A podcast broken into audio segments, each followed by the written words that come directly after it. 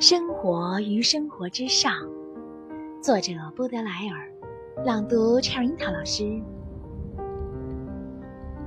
沼泽之上，峰谷顶端，望不尽大海、森林、阴云和群山。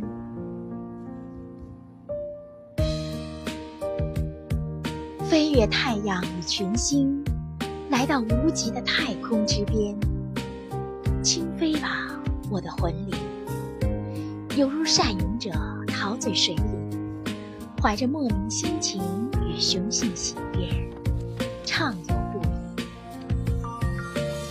已。远离污秽，将罪恶洗净。光明之火，犹如醇酒，让人醉成。谁能承受迷雾般的生活？